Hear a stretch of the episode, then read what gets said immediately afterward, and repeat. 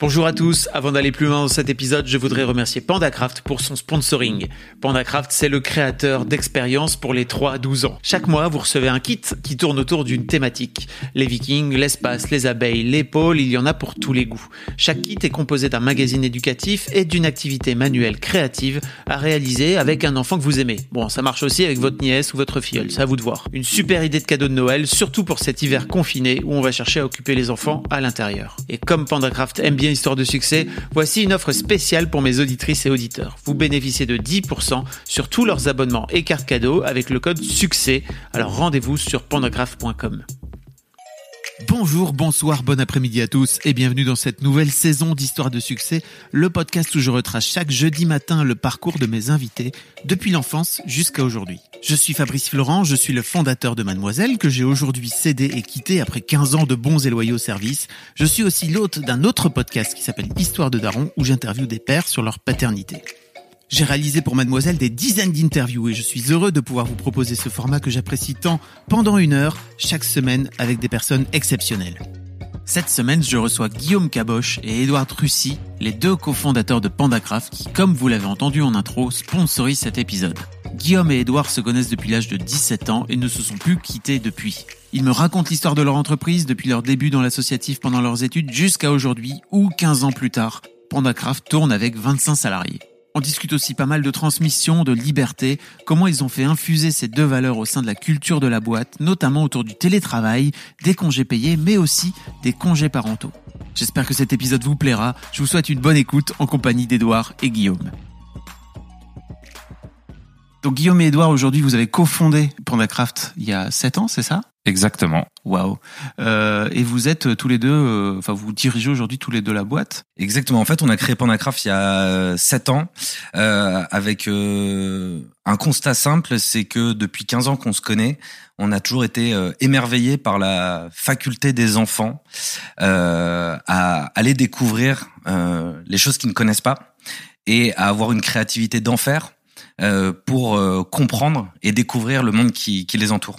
Et à partir de ce constat-là, euh, avec Guillaume, on a réfléchi à quelle était la boîte qu'on avait envie de créer. Et euh, Pandacraft est né comme ça en début 2013.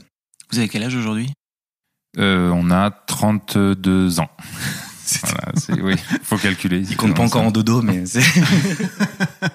vous connaissez depuis 15 ans, donc j'imagine depuis lycée, début, c'est ça que vous vous êtes rencontrés comment pour restituer un peu votre histoire?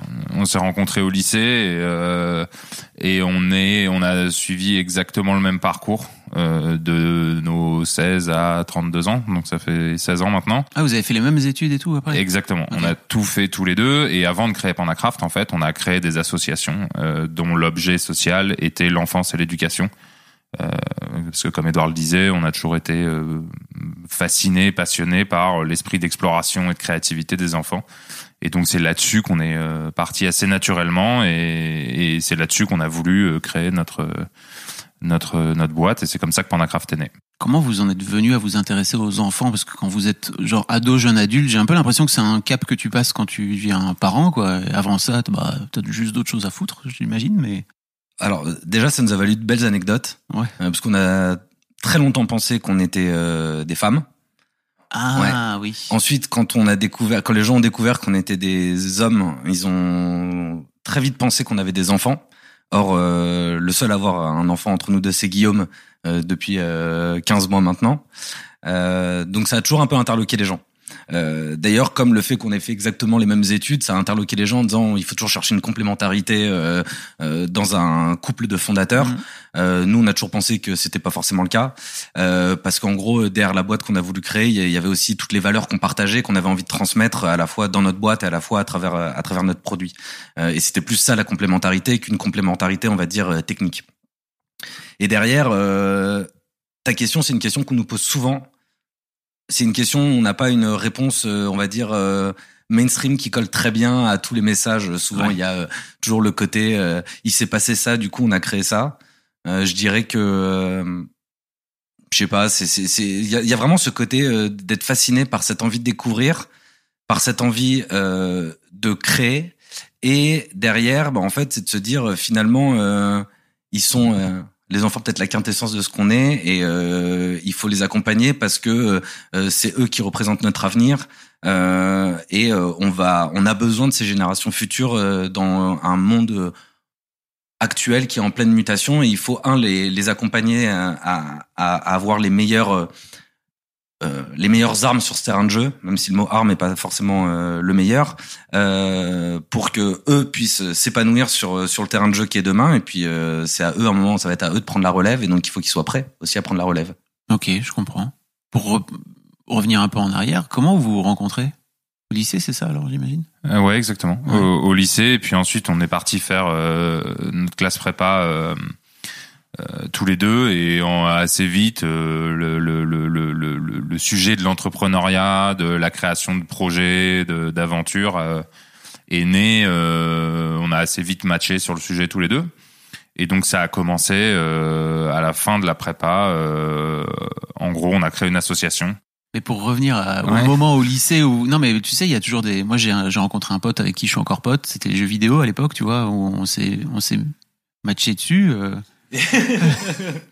on va dire Joker sur la pour, cette, réponse. Je pense qu'on va faire Joker. Pourquoi?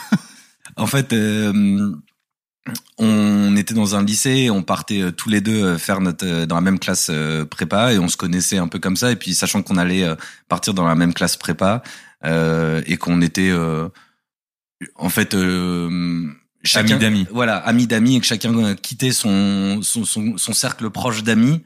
Euh, on s'est on s'est rapproché et à l'origine on s'est rapproché surtout en disant que euh, dans les moments un peu plus durs de prépa, on irait boire des bières ensemble. Voilà. Et c'est comme ça que on va dire que qu'on s'est rapproché et puis euh, en se rapprochant, on, finalement on s'est plus jamais quitté. Waouh.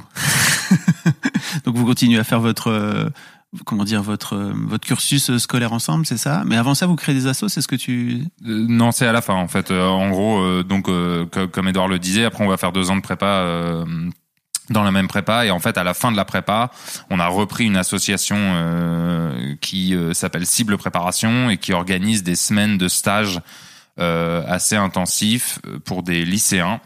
Avec l'objectif c'est il y en a deux. Le premier un peu officiel c'est de leur permettre de réussir le bac ou leur concours post-bac. Et le deuxième, qui était euh, d'ailleurs beaucoup plus la raison d'être de l'association, c'était de les aider à savoir ce qu'ils voulaient faire, euh, quel euh, était un peu leur projet d'avenir, ce dans quoi ils étaient bons.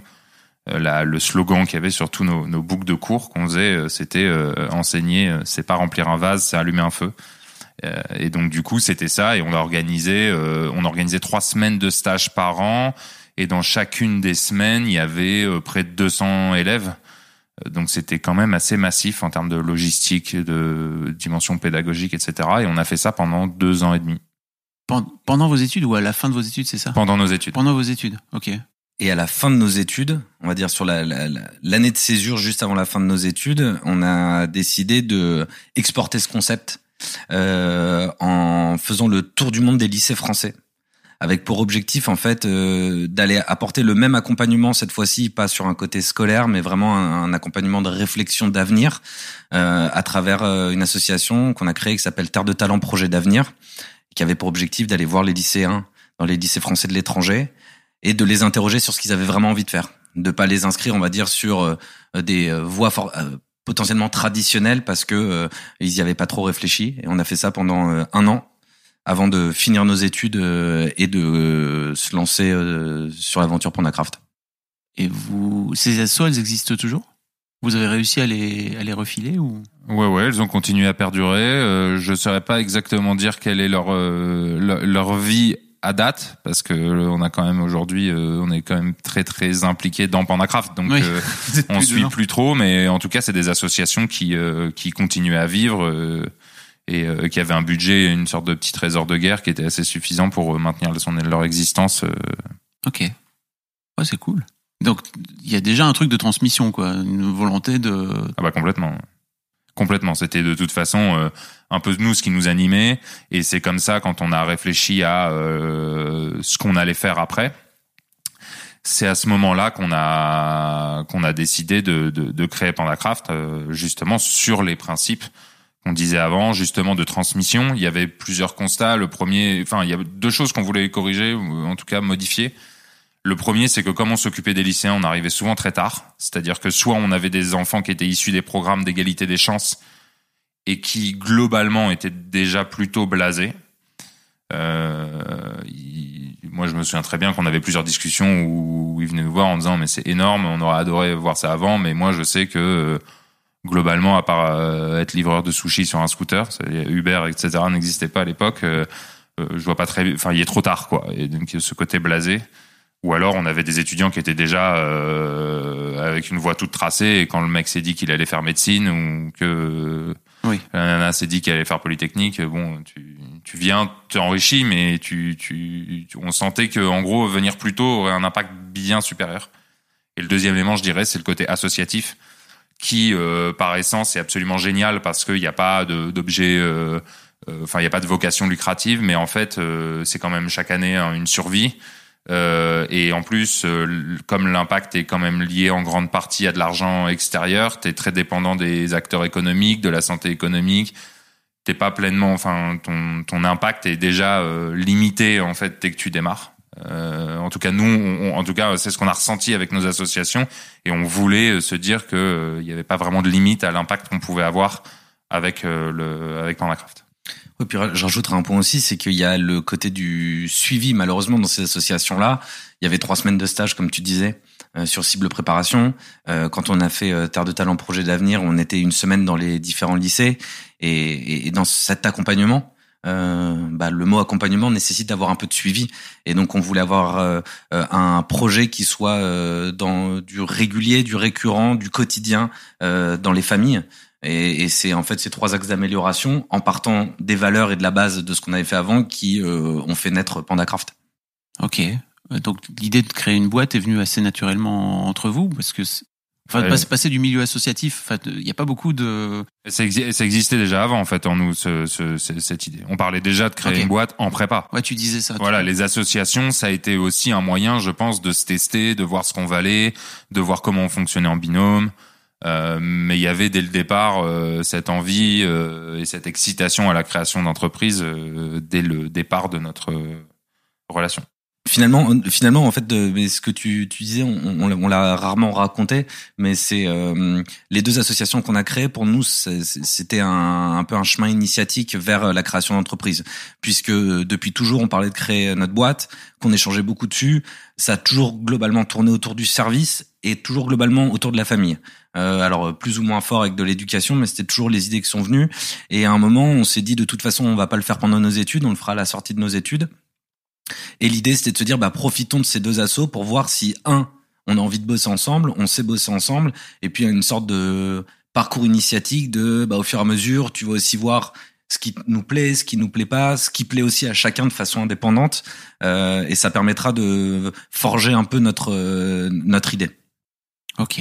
Donc vous sortez de vos études, vous vous lancez dans le projet PandaCraft. Vous avez co- comment comment naît le projet en fait euh, Il y a un moment donné où vous non mais co- comment ça mature ce genre de, de projet? Parce que venant effectivement de cette histoire de d'assaut où vous parlez à des lycéens, c'est quoi le fil euh, Comme tu dis tout à l'heure, bah faut revenir euh, plus tôt, mais là vous revenez beaucoup beaucoup plus tôt quoi, forcément.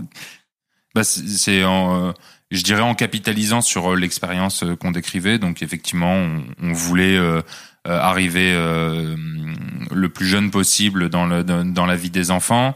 Euh, le deuxième point, c'est qu'on était euh, très attaché au fait d'avoir un produit euh, au sens physique du terme, euh, et on était très réticent à l'idée, parce que faut voir que c'était en, en 2013, on était très réticent à l'idée du tout digital.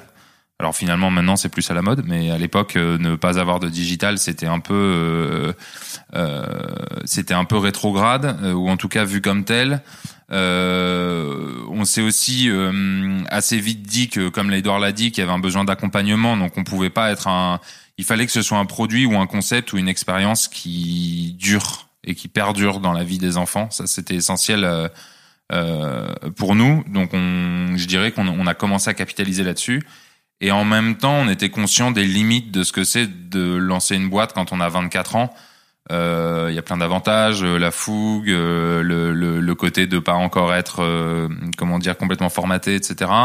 Mais en même temps, on n'a pas l'expérience euh, et on peut pas tout réinventer. Et, et donc, un des éléments aussi qui était essentiel à nos yeux, c'était de transformer un marché déjà existant. Donc, on a un peu comment dire attaquer le sujet en se disant aujourd'hui par exemple l'abonnement jeunesse ça existe depuis euh, la plus, depuis la plus vieille entreprise c'est Bayard et, c'est le 19e siècle.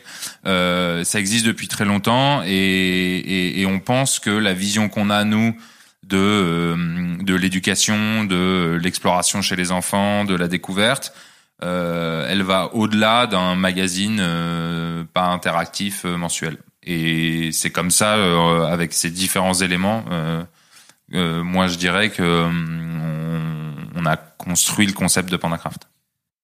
En fait, en... je, vais remettre un peu de, de les dates puisque c'était un peu ton sujet comment ça s'est comment ça s'est passé aussi. C'est que nous on finit nos études on est c'est on est en juin 2012 ça fait quand même déjà un an qu'on est revenu de, de notre dernier périple autour du monde et qu'on réfléchit vachement à la création d'entreprise. Ça nous prend vraiment beaucoup de temps.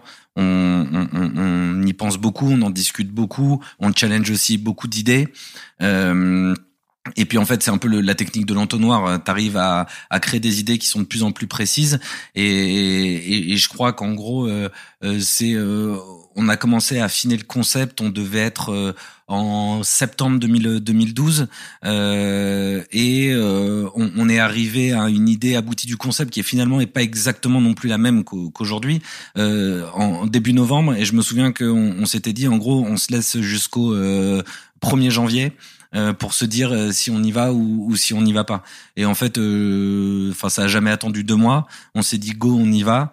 on a commencé à bosser dessus. Alors, juste un point, c'est que on, on, avait tous les deux des stages de fin d'études, puisqu'on avait essayé de décaler au plus possible l'entrée dans le monde professionnel pour se garantir le maximum de liberté dans ce qu'on avait envie de faire.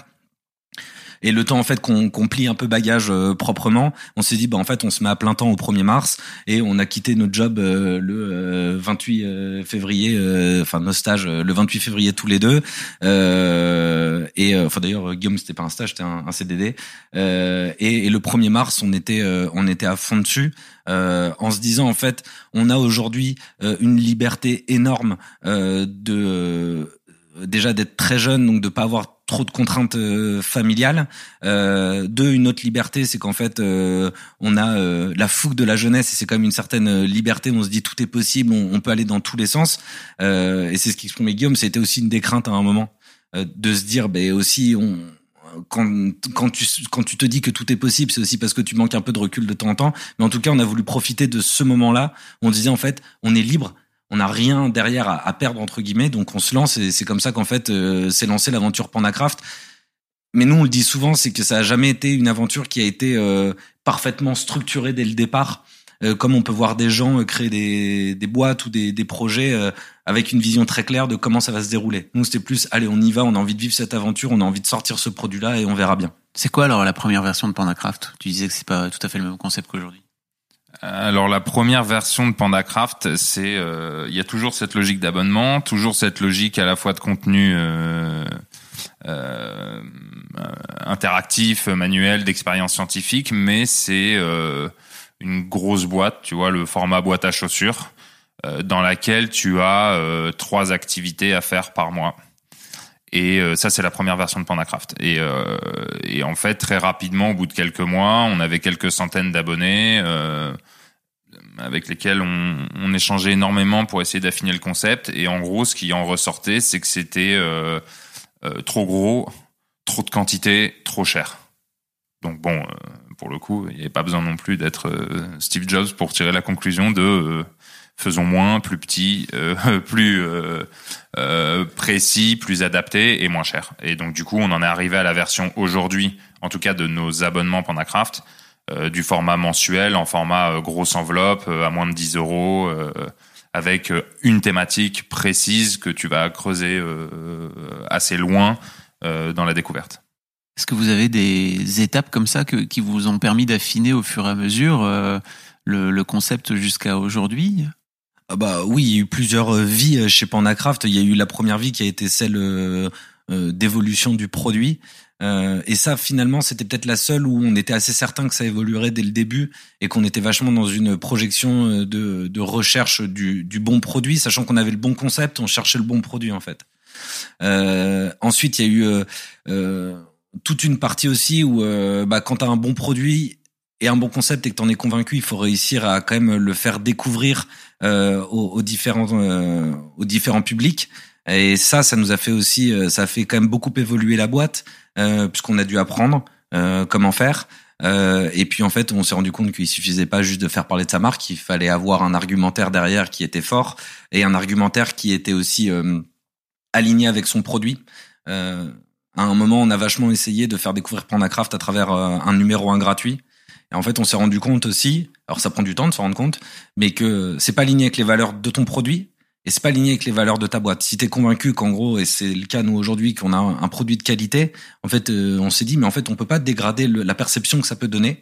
Donc, on, on a décidé de, de changer ça. C'était une troisième, enfin une deuxième vie, euh, un deuxième grand changement chez Pandacraft. Faut, faut dire que dans cette période, il y a quand même un point, c'est qu'on a été totalement submergé euh, parce qu'il y a la phase qu'on décrivait en 2014 où on rechange le produit, il y a la phase en 2017 où que décrit Edouard où en gros euh, on est passé de euh, 5000 à 50 000 abonnés en l'espace de 6 mois. Et on a eu la bonne idée à ce moment-là aussi de lancer euh, le parce que le premier abonnement c'était Explore pour les 3-7 ans. Mm. Et en fait, on a dans ces six mois-là, en plus de passer de 5 à 50 000 abonnés, euh, on a lancé la version Makers de l'abonnement pour les 8-12 ans et on a ouvert euh, aux pays francophones. Donc pour expliquer un petit peu, Explore, c'est vraiment, enfin, pour expliquer un petit peu votre produit, parce que tu, là tu le cites comme ça, mais donc Explore, c'est, il y a un aspect vraiment euh, de construire, euh, de Explore, c'est vraiment, euh, c'est pour les 3-7 ans. C'est, il y a vraiment une dimension assez universelle où on va traiter d'énormément de thématiques et dedans les activités vont être très diverses. Tu vas avoir de l'expérience scientifique, ou de la, de, la construction de type maquette, ou euh, une dimension plus de projet artistique, ou même des escape games. Enfin, c'est très très très diversifié, assez universel. Pour la version Makers pour les 8-12 ans, on est dans une version qui est beaucoup plus scientifique, un peu comme son nom l'indique, que euh, qui se focalise sur la, la science, euh, la technologie, les expériences, etc. Et le développement de l'esprit critique derrière, c'est vraiment la volonté, c'est euh, faire enfin que les enfants s'interrogent euh, à travers des expériences scientifiques euh, sur euh, des questions un peu fondamentales, sans se dire bah je crois forcément à ce qu'on me dit. Et à chaque fois, l'expérience scientifique, elle a pour but ce raisonnement scientifique de dire bah on me dit ça, je le teste, je valide. Et c'est un point qui est très important pour nous sur cette tranche d'âge-là, c'est de les aider à développer leur esprit critique. Surtout en 2020, c'est important. Exactement. Exactement. Tu vois bien qu'aujourd'hui développer l'esprit scientifique chez les enfants, c'est essentiel. Je me permets une petite pause dans ce podcast, parce qu'après tout c'est le mien, pour vous demander, si ce n'est pas encore fait, de vous abonner au podcast directement depuis votre appli de podcast préféré, ou sur Spotify ou sur Deezer. Vous pouvez aussi vous abonner à ma newsletter, je vous envoie régulièrement mes kiffs personnels du moment, des recos séries, des recos ciné, des recos livres, mais aussi, et bien sûr, mes dernières productions. C'est le meilleur moyen de ne rater aucun épisode. Je vous mets tous les liens dans les notes de cet épisode justement. Allez, merci beaucoup et retour à l'interview. C'est quoi la bascule qui vous a amené de 5000 à 50 000 bah, disons qu'il y, y, a cette idée de, de, de, mettre le produit euh, entre les mains du plus de monde euh, possible. Il y a aussi des, des éléments, je pense, qu'on n'explique pas. Euh, on a aussi, euh, comme je disais, lancé la Makers pour les 8-12 ans et ouvert les marchés francophones. Donc, en gros, on était disponible en Belgique, en Suisse et au Canada. Et alors là, en gros, à la fin 2017, on a 50 000 abonnés, alors que six mois, on avait, six mois avant, on avait 5 000 abonnés. Et là, euh, on a, on a mis énormément de temps à revenir de ça. Parce que euh, rien. À revenir du succès, tu veux dire. Ouais, ouais, bah, ça nous a coûté super cher en fait. Mais c'est en relation aussi avec le numéro un, euh, le numéro un gratuit. Euh... Ah oui, vous l'avez, vous avez lancé le numéro un gratuit, ce qui vous a amené à de 5 000 à 50 000. Ok, d'accord, je comprends mieux. Et donc du coup, euh, rien n'était fait dans la boîte pour euh, qu'on supporte autant d'abonnés. Et ça, ça nous a coûté, euh, enfin, ça a été assez dur pour nous parce que euh, ça a impliqué une dégradation à un moment donné de la qualité du produit, surtout de l'expérience client. les gens avaient des soucis parce que quand, tu as un bug sur ton site et que tu as 5000 abonnés, il y a 50 personnes qui te le disent, bah tu peux gérer quoi. Et bah une fois que tu fais x10, ça fait 500 et en fait là tu peux plus gérer donc les les, les on, on, on, a mis beaucoup de temps à débugger pas mal d'éléments du, du, du, site. on mettait énormément de temps à répondre aux demandes du service client. Voilà, ça a été vraiment une phase, puisque tu ciblais un peu les, les, phases. Je dirais quand même le, le, deuxième point qui a été très constructif chez nous, euh, c'est cette dimension de, à la, de, de, de mettre le, le, nos abonnés, les enfants, les parents, l'expérience client au cœur de la stratégie de la boîte parce qu'on a été marqué par ce, ces mois où, ça n'a pas été le cas et, où euh, la vision extérieure de Pandacraft pour certaines personnes était une vision euh, négative alors que nous on avait une certaine forme de naïveté à, la construction d'un produit qui est à destination des enfants et, qu'on a assez mal vécu même un peu sur le plan personnel. Ah ouais? Bah oui, c'est compliqué. Quand, tu quand tu crées une, boîte euh, qui a qui, qui, repose sur un concept auquel tu crois profondément, qui repose sur en fait l'accompagnement des enfants dans leur développement dans, de, dans la, la, vie dans la vie, avec une boîte aussi où, où tu mets euh, un choix quand même très fort de valeur personnelle, c'est-à-dire qu'en gros, euh, on n'est pas du tout sur une boîte euh, associative à but non lucratif, mais il y a quelque chose qui est aussi aussi fort que le fait que la boîte marche par elle-même, c'est les valeurs qu'on qu'on y met dedans. Et donc en fait, quand tu sens que les gens ont une vision négative, bah déjà un, t'es quand même insatisfait de ce que t'as fait, et deux, ça devient touché personnellement, c'est que tu tires un peu le trait. Alors tout le monde te dit ta boîte c'est ton bébé c'est pas forcément euh, que le, lien filial, c'est aussi le côté. En fait, j'ai l'impression qu'on remet en doute aussi mes valeurs et l'honnêteté que je mets que je mets dedans. Et, et, c'est pas facile. Et c'est pas facile non plus parce que tu sais qu'en gros, euh, c'est pas viable à terme. Quand les gens ont une mauvaise euh, image de ta boîte, euh, c'est pas viable à terme. Et surtout qu'on n'est pas une boîte où euh, on fait du hard discount ou des ventes privées ou des trucs comme ça. Il faut que les gens soient en adéquation aussi avec avec le produit qu'ils qui vont acheter, auquel ils vont s'abonner. Donc ça, ça a été compliqué. Et finalement, ça a enchaîné sur la phase, le troisième changement euh, chez Pandacraft, qui date d'il y a, on va dire, euh, euh, deux ans. Dans la dans la foulée, en fin 2017, c'est compliqué. On met un an à remettre un peu d'équerre, et, et, et, au bout d'un an, en fait, on se rend compte d'un truc, c'est que Pandacraft, ça peut pas être perçu que comme la boîte qui fait des activités manuelles éducatives. Euh, parce que euh, la vision qu'on a et euh, la mission qu'on a, elle est beaucoup plus loin que ça. C'est accompagner l'enfant dans la découverte du monde et dans la découverte de soi. Et donc on s'est dit, il faut maintenant que les gens, puisqu'on est satisfait de notre de notre produit, de notre expérience client et de notre de notre produit, que les gens comprennent que derrière il y a une volonté d'accompagner qui est beaucoup plus loin. Et donc c'est euh, la troisième phase qui est euh, la phase de Pandacraft de euh, développement on va dire côté business du développement de la marque Pandacraft. Donc d'être dans un accompagnement beaucoup plus régulier des clients de faire parler beaucoup plus la marque et pas uniquement les produits et de sortir des produits complémentaires qui expliquent toute la dimension d'accompagnement de Pandacraft. Et c'est quoi alors ces produits complémentaires? Bah cette année, euh, c'est euh, un grand changement puisqu'on n'a plus euh, uniquement deux abonnements. On a lancé cet été ce que nous on appelle le, cahier de découverte, qui est en fait une, une, une, revisite, on va dire, du cahier de vacances. disons que tes enfants, plutôt que de copier des lignes d'orthographe ou de grammaire, là c'est un cahier de découverte éco-responsable. Et donc du coup, il y avait 36 missions à faire en famille euh, on a conçu ça avec une, une doctorante du Muséum d'histoire naturelle qui s'appelle Karine Balzo et qui euh, nous a beaucoup aidé. Et euh, donc ça, c'est le produit qu'on a sorti cet été et qui a, qui a, qui a vraiment cartonné parce qu'on était en rupture de stock au bout de deux semaines. Et, et là, pareil, puisque on a sorti la boîte aux lettres de l'Avent, qui, comme son nom l'indique, est une revisite du calendrier de l'Avent avec une différence majeure dans la philosophie de Pandacraft, c'est qu'en fait, avec la comment dire la complicité du parent, l'enfant va avoir une boîte aux lettres et chaque jour, il a du courrier. Chaque jour, il a une mission, euh, une énigme, une activité à réaliser euh, en attendant Noël, euh, puisque c'est en fait une histoire en 24 épisodes où il faut retrouver le Père Noël. Le, le seul problème qu'on ait, c'est qu'en gros, on a été en rupture de stock au bout pareil au bout de deux semaines, donc du coup en rupture de stock dès mi-octobre. Ah pour un produit calendrier de l'avance, c'est quand même pas. Voilà, on y remédiera l'année prochaine, mais euh, voilà, c'est ça les nouveaux Vous avez pas vraiment assez cru en votre projet, c'est ça? Bon, non, c'est pas une question d'y croire, c'est que déjà 10 000, on se dit que c'était, euh, on s'est dit que c'était pas mal. euh, et je pense qu'on a plutôt été euh, submergé par la qualité de ce qu'on fait euh, et le travail fait euh, sur la marque. Il y a évidemment aussi euh, un, un, petit euh, un, un, petit kicker de départ qui aide, qui est la situation actuelle évidemment, hein, où les parents doivent plus occuper leurs enfants en intérieur et Pandacraft on répond complètement à cette à, cette philosophie là. Donc on a été aussi aidé par par la situation actuelle, mais on se disait que c'était déjà une, une, une bonne première étape euh, finalement. Euh, et puis je, je pense que euh, on, on, on, a plus envie de construire aujourd'hui euh, une boîte qui est euh, solide dans ce qu'elle fait.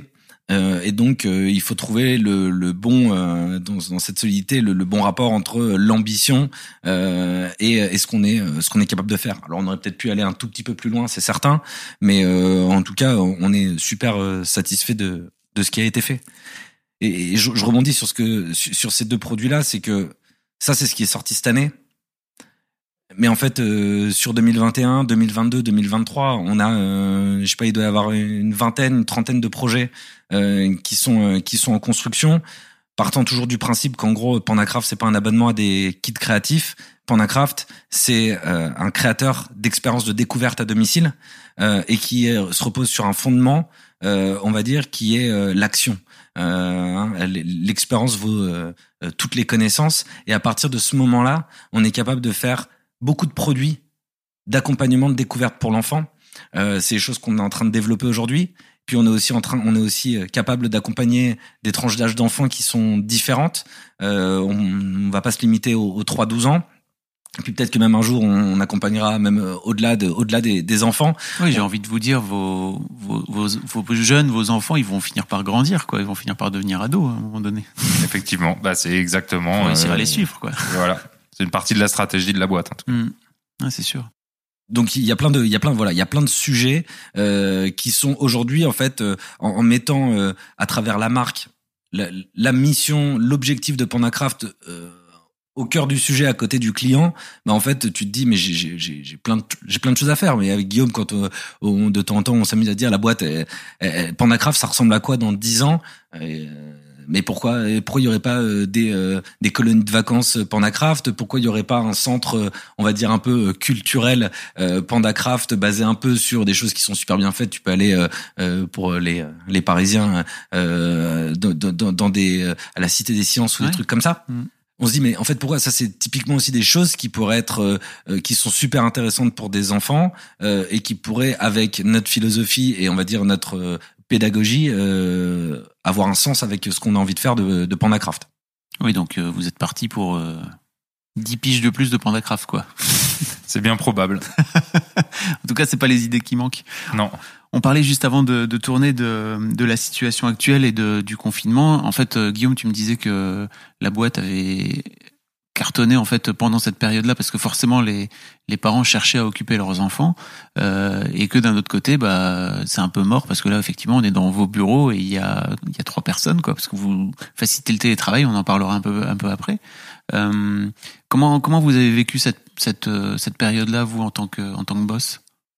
Euh, bah, je dirais que déjà la, première euh, la première étape c'est une étape de surprise et de euh, stress assez massif euh, de gestion de la situation parce que euh, enfin voilà, on, comme tout le monde l'a connu, ça nous tombe dessus d'un coup. Euh, il y a cette histoire de confinement. Euh, comment on va réussir à, à, à, être en capacité de continuer à faire tourner la boîte Et assez vite, en fait, on s'est rendu compte que bah, les fondements qu'on avait construits avec nos équipes, avec nos partenaires, etc., étaient très solides et qu'en plus euh, la situation euh, nous était favorable dans le sens où comme nous on livre des, expériences de découverte à domicile, euh, bah, c'était exactement ce dont les parents avaient besoin. Donc c'est assez étonnant humainement à vivre parce que enfin, je, pense que c'est une situation qui est absolument agréable pour personne. Il y a une pression personnelle sanitaire, il y a des cas personnels autour de soi, chacun euh, en a. Il y a aussi des cas professionnels. Nous, on a pas mal d'amis entrepreneurs ou même qui bossent dans des boîtes où ils savent pas ce que ça va être le lendemain. Et toi, euh, ta boîte, elle cartonne. Donc ça donne un, sentiment assez étrange parce que c'est une situation désagréable qui est favorable à la société. Donc tant mieux, on profitons de ça. Mais c'est quand même assez étrange.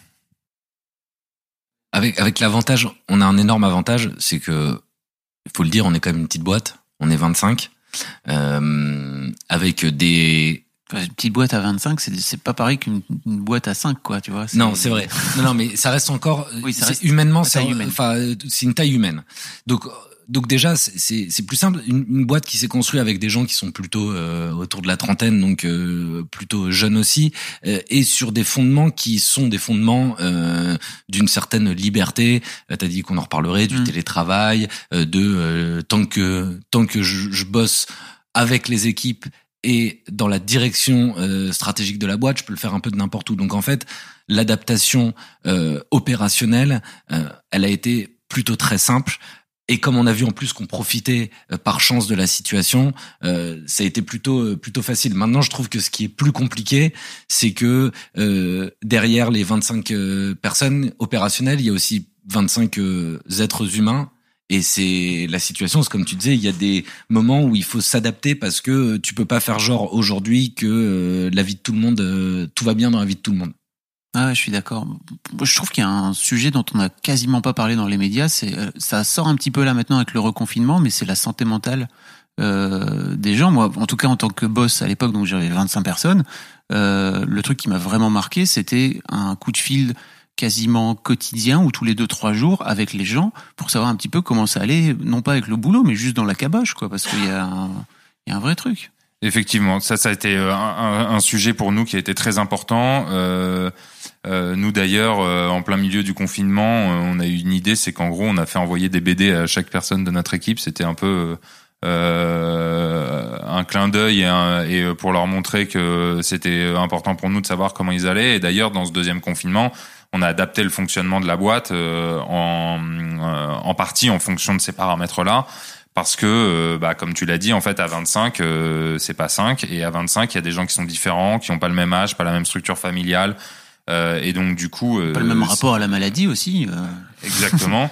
C'est un vrai sujet. Et c'est un vrai sujet et c'est en même temps assez particulier à traiter je trouve parce que être fondateur d'une boîte c'est la diriger mais c'est pas non plus empiéter sur la vie perso des gens. Donc il y a je sais pas comment toi t'as ressenti ça en tout cas mais il y a une mesure quoi. Tu peux pas tu peux pas faire comme si le sujet n'existait pas, mais tu peux pas non plus euh, te mettre à prendre en main un sujet qui n'est pas le tien en tant que dirigeant d'entreprise. Exactement. À nous, l'avantage qu'on a, c'est quand même, on a la boîte euh, est divisée en, certains pôles où il y a des, des managers euh, un peu plus seniors, on va dire, euh, et on se, on s'appuie vachement sur eux pour avoir euh, le, retour de leurs équipes euh, opérationnelles derrière, ce qui évite ce que disait Guillaume de d'être sur une ligne, une crête qui qui est pas facile. Et mais par contre, c'est sûr qu'en période de confinement, le sujet RH quand on discute avec avec les différents managers, il est beaucoup plus présent qu'avant. Il est présent avant, mais là, il est beaucoup plus présent parce que c'est est-ce que tout le monde va bien? Est-ce que aussi des choses des choses très bêtes, mais on n'y pense pas forcément. Est-ce que tout le monde est dans les meilleures dispositions pour bosser? Ouais. Et ça, on n'y pense jamais. Il y a des gens qui, bah non, ils sont pas dans les meilleures dispositions parce qu'ils sont dans un appart. Est-ce que ils sont, est-ce que voir avec eux, parce que de temps en temps, il suffit aussi un peu de les faire parler. Est-ce qu'ils peuvent aller à droite, à gauche? Il y en a certains là pendant le deuxième confinement qui étaient dans leur petit appart parisien et qui disent, bah non, je peux pas bouger pour aller chez mes parents. J'ai pas de quoi bosser là-bas. Bah en fait, euh, à un moment, nous on se dit c'est aussi de notre responsabilité, peut-être de lui faire livrer un écran euh, sur place là-bas, de lui donner les moyens de s'acheter un bureau et une chaise pour qu'il le passe dans les meilleures conditions. Euh, et donc ça, ça nous, ça nous a pris, enfin ça nous a pris du temps. Parce qu'il faut réussir à faire le. Ça nous en, ça nous en prend toujours d'ailleurs. ça nous en prend toujours, mais il faut réussir à faire le mapping. Et puis c'est quand même important. Il y a une usure psychologique, il y a une fatigue psychologique, et plus on, on, s'enfonce dans le deuxième confinement, plus elle va être euh, forte et, massive. Donc, euh, ce que disait Guillaume, on a essayé de s'adapter. On a décidé aussi euh, d'essayer d'alléger certaines réus, de faire intervenir beaucoup plus de personnes externes pendant les réus euh, pour venir donner un, souffle un peu, un peu, un peu différent. Et puis, euh, on, a permis à une équipe, l'équipe de, la, de, création du contenu, donc les designers et les, et les journalistes, de venir au bureau deux fois par semaine euh, parce que pour eux, ça avait été aussi très dur de devoir euh, partager des retours de prototypes à travers des caméras. Ouais. Euh, oui, parce que vous avez des objets physiques pour le coup. Ouais. Donc on s'est on s'est un peu on s'est un peu adapté comme ça et puis on suit un peu euh, tous les 15 jours les, les annonces pour voir ce qu'on peut ce qu'on peut adapter euh, en étant dans le meilleur respect de, de ce qu'on nous demande de faire. C'est pas, c'est pas évident. Non, non, non, c'est pas, c'est pas évident, mais encore une fois, euh, ce que je te disais au tout début, euh, comme on n'est pas les plus à plaindre, euh, on peut Ouais, pas. vous avez au moins des quoi. moyens. euh, vous avez là, tu disais, euh, on peut leur lui faire livrer du matos. Ouais. Vous avez au moins le moyen. Des tu pourrais, moyens. on pourrait être dans la même situation en devant gérer euh, la, la question d'une euh, de la réduction de, de masse salariale, des problèmes de trésorerie, la survie de la société, ce qui n'est pas notre cas. Donc c'est c'est pour ça aussi que il y a une mesure aussi euh, à trouver quand on, s'exprime euh, dans le sens où c'est évidemment pas facile, mais il y a des gens pour qui c'est mille fois plus compliqué que nous. Donc nous, on s'adapte, on échange entre nous, mais on peut pas non plus sombrer dans le catastrophisme parce qu'on fait partie des privilégiés euh, grâce au secteur de Pandacraft, qui est vraiment un pur hasard, quoi. Euh, on fait partie de ceux qui, qui, qui sont les, probablement les moins à plaindre aujourd'hui. Il y a donc euh, effectivement, on va parler un peu du télétravail et de peut-être la façon dont vous vous êtes adapté. Sans doute, la culture de la boîte vous a aidé aussi à, passer le confinement. C'est que j'ai la, j'ai la sensation qu'il y avait une forme de déjà de liberté euh, au sein de la culture de la boîte en termes de, de gestion des gens, quoi. Alors, ça revient un peu à ce qu'on disait sur euh, quand tu crées ta boîte. euh, Nous, on n'a pas voulu juste créer euh, un agent économique. On a aussi euh, envie de créer un agent social qui ressemblait à, en tout cas, à des valeurs qui pour nous étaient étaient fortes euh, et dans lesquelles en fait euh, il y a l'action, il y a l'authenticité, il y a le côté aussi positif. Euh, qui sont super importants pour nous et dans tout ça il y a une valeur qui euh, on va dire est peut-être un peu liée à toutes qui est la liberté et à chaque fois euh, ce qui était important pour nous, c'est de dire en fait, il faut créer un univers dans lequel ton produit est bon et les gens euh, qui bossent pour créer ce produit sont dans un univers qui est bon. Et donc euh, avec euh, Guillaume très vite, quand on a commencé à avoir des des salariés et donc à, à se poser des questions euh, d'organisation des, des, des RH, euh, bah tout ce qui nous arrivait, on disait en fait les, il faut faire comme ça, faire comme ça, faire comme ça. On prenait juste un pas de recul et dire mais est-ce que ça a un sens? Est-ce que ça a un sens d'interdire aux gens de télétravailler euh, ou de leur empêcher, les empêcher de télétravailler ou de leur mettre des bâtons euh, pour télétravailler? À partir du moment où en fait on a tous conscience qu'on bosse dans une équipe, que on a des objectifs à maintenir euh, et à tenir et que euh, ça c'est fait dans un dans une mission dans laquelle tout le monde se sent euh, euh, euh, à bord intégré, bah on se dit bah non ça a pas de sens. Est-ce que ça a un sens euh, de euh, d'empêcher les gens de prendre des congés tant qu'ils les ont pas euh, accumulés la première année? Enfin Oui. nous on trouvait ça mais d'une stupidité mais mais absolue. Enfin je veux dire je pense que c'est même un peu viscéral. Euh, Si on si on a des discussions là-dessus, ça peut il y a des choses qui peuvent vraiment euh, on, on trouve ça stupide. Quelqu'un qui en fait tient enfin encore une fois euh, met plein d'énergie dans son boulot, est super bon, euh, montre qu'il a envie d'atteindre ses objectifs et qui au bout de trois mois est fatigué, tu vas faire quoi? Tu vas le traîner pendant neuf mois jusqu'à ce temps qu'il ait euh, fait euh, son année complète pour avoir ses vacances? Nous, on trouve ça ridicule. Donc, on a mis une, une, une politique de ces vacances quand vous voulez. Donc euh, c'est la, la- le- les vacances illimitées, donc juste Ouais. illimité, c'est pas quand on veut, euh, autant qu'on veut, mais c'est en fait euh, vous prenez les vacances quand vous en avez besoin, dans une- la- le respect d'une règle qu'on a mis en place. Mais donc il y a des gens qui euh, sont dans des dans des vacances négatives qu'on qu'on paye quand même. On n'est pas en train de comptabiliser les vacances. L'autre point euh, qui nous arrive souvent, c'est le côté de quand t'es dans ta première année de travail, là, t'as les jours de carence quand t'es malade. Ah oui. C'est absolument ridicule comme principe. Enfin, le mec, il est malade. euh, pourquoi, pourquoi l'entreprise euh, ne, ne, ne paierait pas? Enfin, je, donc tout ça, c'est des choses qui pour nous euh, sont complètement, euh, euh, enfin, qui sont plus avec le temps, qui marchent plus avec l'époque dans laquelle dans laquelle on est, et qu'on a eu envie euh, de de changer à condition qu'il y ait toujours le respect derrière de euh, l'authenticité, c'est-à-dire qu'en fait, euh, on, on se dit vraiment ce qui se passe euh, et, et, et où on est. Le côté euh, euh, du positif aussi, c'est qu'on on a de la chance de pouvoir vivre dans, dans ce monde-là, donc on essaye de rendre aussi un peu de, de positif. Le côté de l'action, c'est-à-dire qu'on on atteint nos objectifs, et le côté de la liberté, où en gros, on sait qu'elle s'arrête là où, où celle de l'autre. Donc ça, c'était important. Et puis les, les deux derniers euh, gros points qu'on qu'on a mis en place. Euh, Ouais, c'est les, les congés euh, parentaux. Ouais. Euh, où en fait, euh, un peu dans cette même logique, euh, où en gros on a passé le congé maternité à six mois et euh, le congé euh, paternité à deux mois et demi.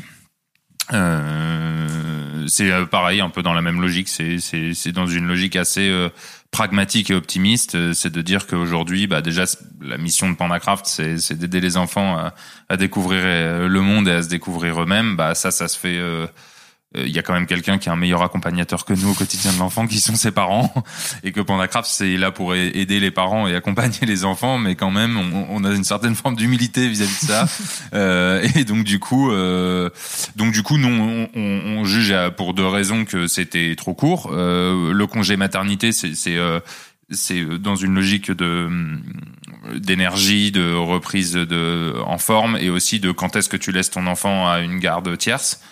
Et avec le congé légal, c'est hyper tôt.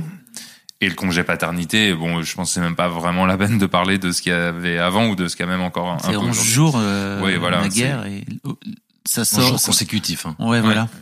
Et 28, euh, ça sera 28 euh, en juillet, c'est ça, c'est en juillet prochain? Et, et, donc nous, en gros, euh, en tout, je sais plus combien ça fait exactement, deux mois et demi, ça fait 84, 83, je sais plus exactement, mais en, gros, ce qu'on a voulu dire, c'est que les euh, deux mois et demi qu'on allonge du congé maternité, ils sont euh, euh, équitables euh, à deux mois et demi en plus pour les. On, voilà, on rallonge de temps le congé des deux côtés, quoi, en gros. Euh, et voilà, ça fait partie des mesures. RH chez Pandacraft qui sont à nos yeux essentielles et dont on est aussi assez fier en tant qu'entrepreneur. Je pense qu'il y a un vrai truc qui empêche les entrepreneurs de faire ça, et notamment tout l'aspect de liberté, c'est que tu te dis, bah, il y a forcément des gens qui vont abuser. Est-ce que vous avez déjà eu des abus dans l'histoire de, de Pandacraft Alors, pas, pas, forcément pour les congés maternité parentaux, mais en tout cas pour l'aspect. Euh, Alors, avant de, de, te laisser, de te laisser répondre, il y a aussi un truc, c'est que tu peux le voir, euh, c'est la question de l'optimisme. Ouais. Tu peux le voir, euh, c'est le verre à moitié plein ou le, le verre à moitié vide. Ouais, peut-être qu'il y a des gens qui en ont abusé chez nous, Sauf qu'en fait, peut-être que pour une personne qui en abuse, il y en a 24 euh, qui en tirent un profit énorme. Et qui sont des gens qui sont hyper engagés dans la boîte et, et, et qui participent au développement de Pandacraft de manière, euh, de manière ahurissante. Mm. Donc aujourd'hui, c'est ce que disait Edouard, c'est le côté optimiste. Et tu peux te focaliser sur euh, les quelques cas marginaux, à notre sens, euh, qui en abusent mais tu peux aussi et surtout te concentrer sur ceux qui, qui l'utilisent euh, à bon escient et, et pour qui c'est un, une vraie différence dans leur équilibre vie pro vie perso. D'ailleurs, en existe-t-il des cas qui, qui en abusent? Chez nous Je, je suis même pas convaincu. Euh, en tout cas, euh, vous avez pas l'expérience en sept ans, quoi. Euh, oui, ou en tout cas, on n'ouvre pas, on n'ouvre pas, on fait pas les comptes en fait. on fait pas les comptes de ça. Nous, on a un objectif, c'est est-ce que on arrive à continuer de développer un produit de qualité avec une expérience client de qualité et euh, pour le plus de d'enfants possible. À la fin, euh, bah oui, ça marche, tout, le monde est content, c'est-à-dire que le système, le système marche bien. Mm. Mais encore une fois, c'est pas que, enfin, il y a le côté optimisme, mais il y a aussi le côté authentique. C'est aussi parce que euh, on essaye d'avoir une, une, une, une, culture assez droite, de se dire en fait ce qu'on fait. Et donc en gros, il y a personne qui se cache en étant en télétravail. En fait, si les gens ont pas envie de bosser, étant donné qu'il y a des vacances illimitées, ils posent un jour de vacances. Et on le comprend aussi totalement. Euh, enfin, euh, quand ça fait euh, trois mois que t'as pas pris de vacances, peut-être que ça te fait du bien de poser un lundi ou un vendredi pour souffler pendant trois jours.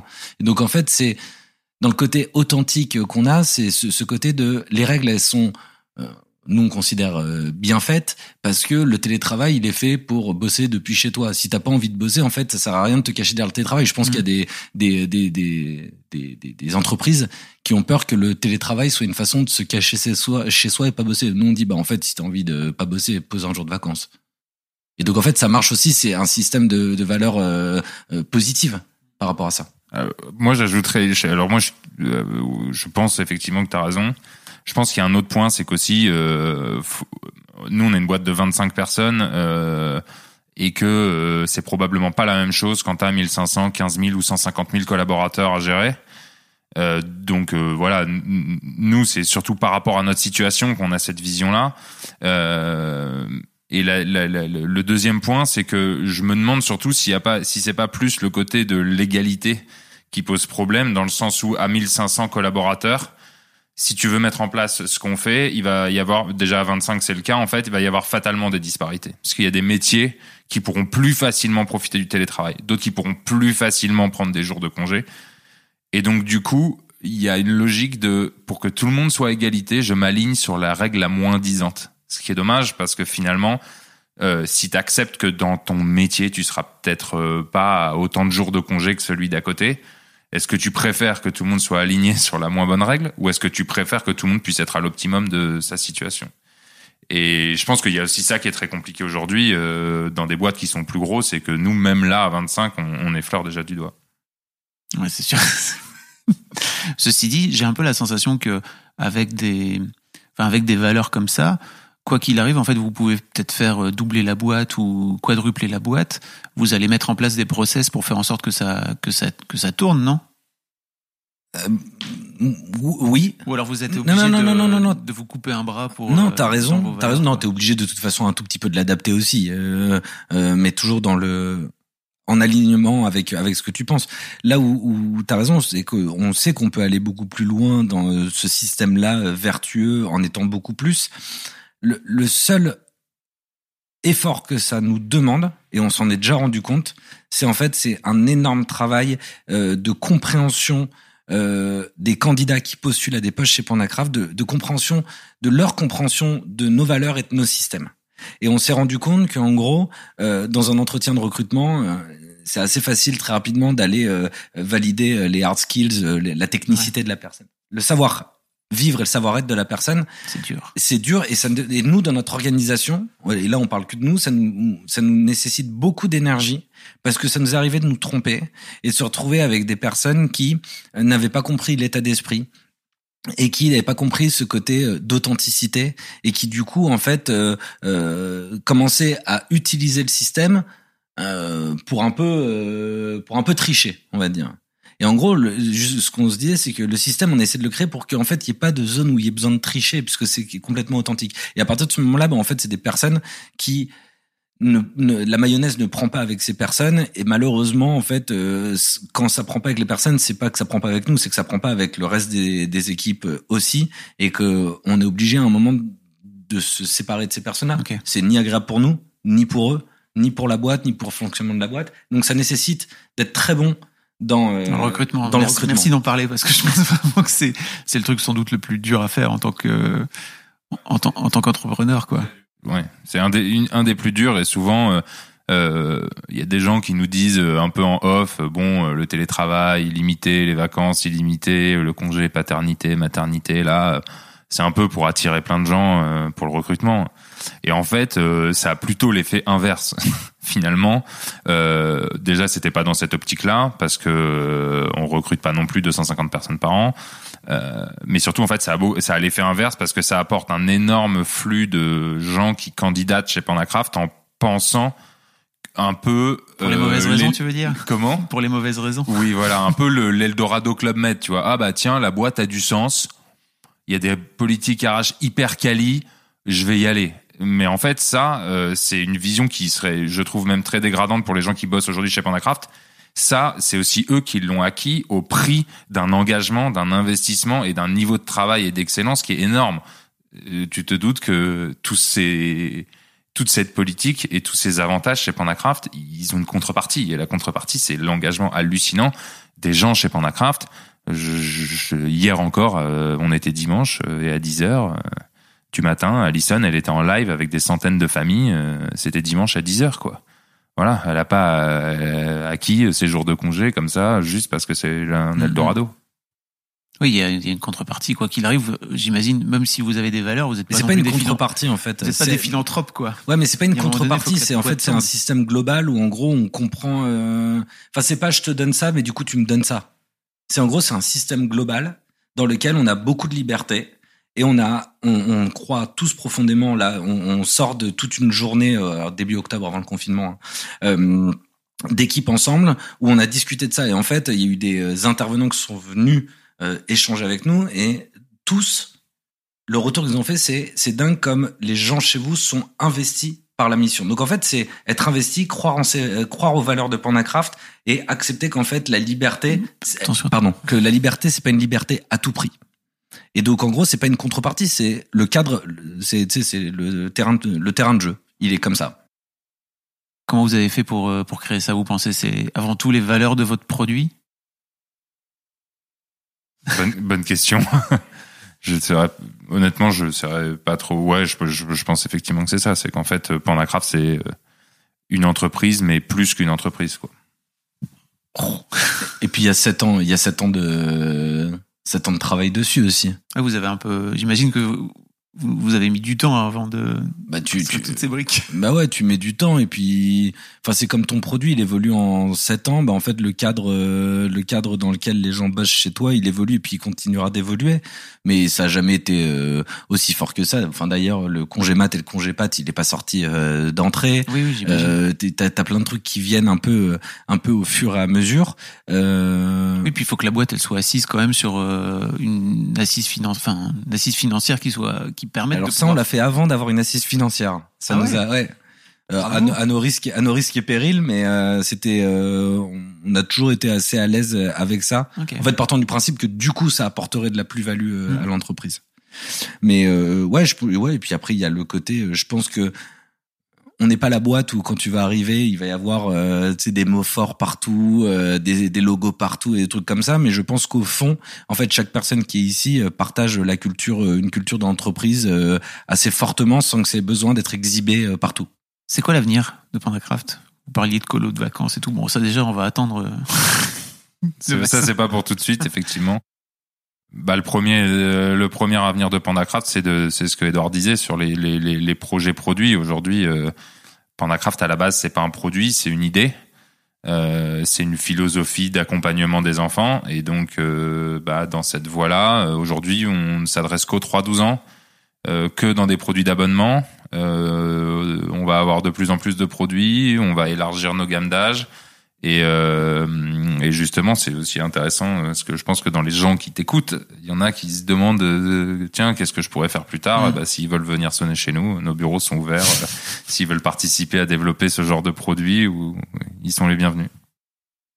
Il y a aussi toute la question de la structure de la boîte, quand même, qui, même si c'était euh, très euh, déjà libre sur le télétravail, les vacances et tout ça, c'est, euh, on se pose beaucoup de questions avec Guillaume, c'est de se dire, est-ce que c'est euh, un déclencheur d'un changement de structuration profonde des entreprises? Donc, ça veut pas dire que, euh, parce que je pense que de toute façon chez nous, il y a déjà du télétravail, il y avait déjà tout ça.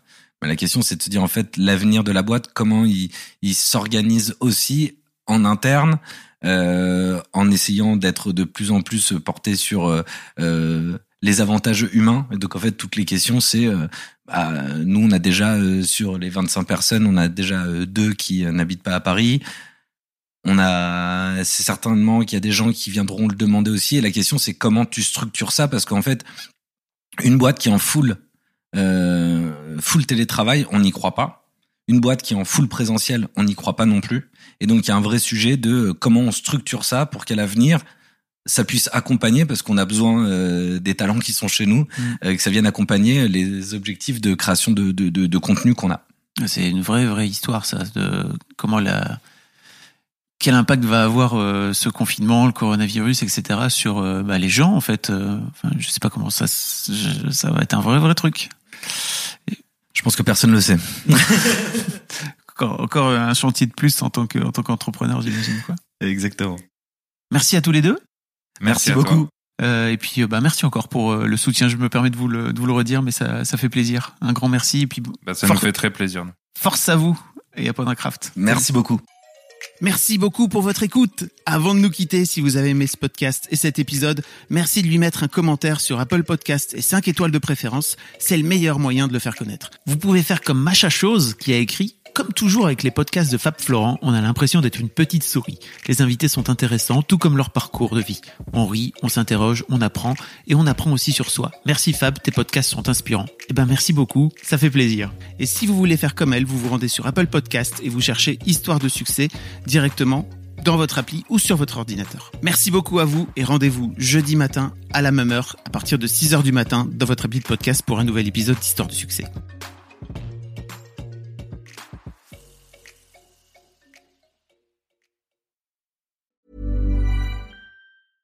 A lot can happen in the next three years. Like a chatbot may be your new best friend. But what won't change? Needing health insurance. United Healthcare Tri Term Medical Plans are available for these changing times. Underwritten by Golden Rule Insurance Company, they offer budget-friendly, flexible coverage for people who are in between jobs or missed open enrollment. The plans last nearly three years in some states, with access to a nationwide network of doctors and hospitals. So for whatever tomorrow brings, United Healthcare Tri-Term Medical Plans may be for you. Learn more at uh1.com.